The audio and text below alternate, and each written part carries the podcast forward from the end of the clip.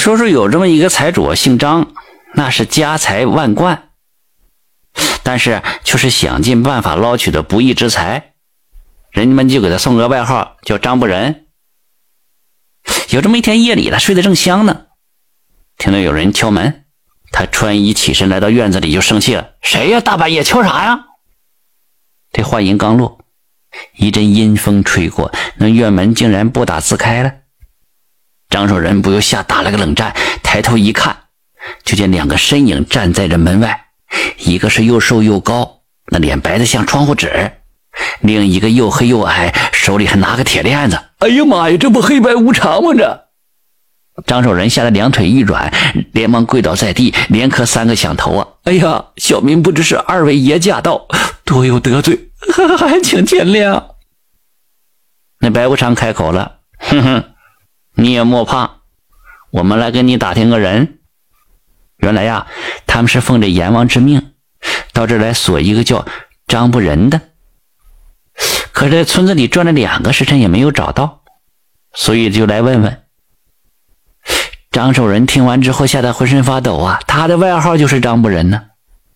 难道这黑白无常是来找他的？想到这，强装镇定啊，陪着笑脸。二位爷一定是弄错了吧？我我打小在村里长大的，我们村没有叫这这张不仁的呀。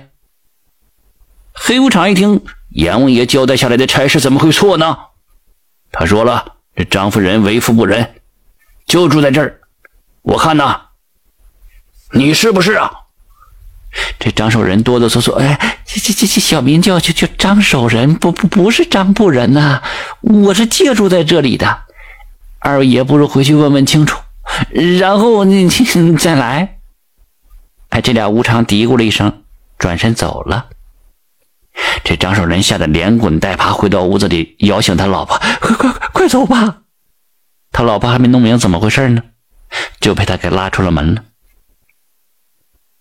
就在这个张守仁这家这栋十分阔气的房子隔壁，还有一间老屋，虽然是年久失修了，但是也可以住人。进了老屋，张守仁心里才踏实些，跟老婆就把刚才的事就讲了。两个人都不敢回家了，就打算暂时住这老屋里。第二天的夜里，哎，又有敲门声。张守仁心惊胆战的去开了门，一看啊，果然是黑白无常又站在门外。看到是他，黑白无常也吃了一惊：“怎么又是你啊？这这这是我家呀！”白无常说了，他们回去请阎王爷调查过了，没错，那个该死的人就是这个张不仁。可是他们在村子里转了好久没找到，这才又来打听。张守仁一听，啊，二位爷，一定是哪儿出错了。那我真没听说过这个人呢。这白无常也犯了难，不可能啊！这块是张不仁，咱们听得清清楚楚，哎，咋回事这是？那黑无常也急得直上火，哎，再再再再再找不到这个人，咱咱咱们这黑白无常这颜面何在呀？这白无常转转眼珠子，哎，那那什么有了，咱们再回去问问阎王爷。哎，这这张不仁老婆叫什么？咱们再来找他不就行了吗？说完，两个人一阵风似的走了。这张守仁两脚一软，跌坐在地呀。要是黑白无常问清楚了他老婆的名字，那肯定锁定就是他了。你再也别想跑了。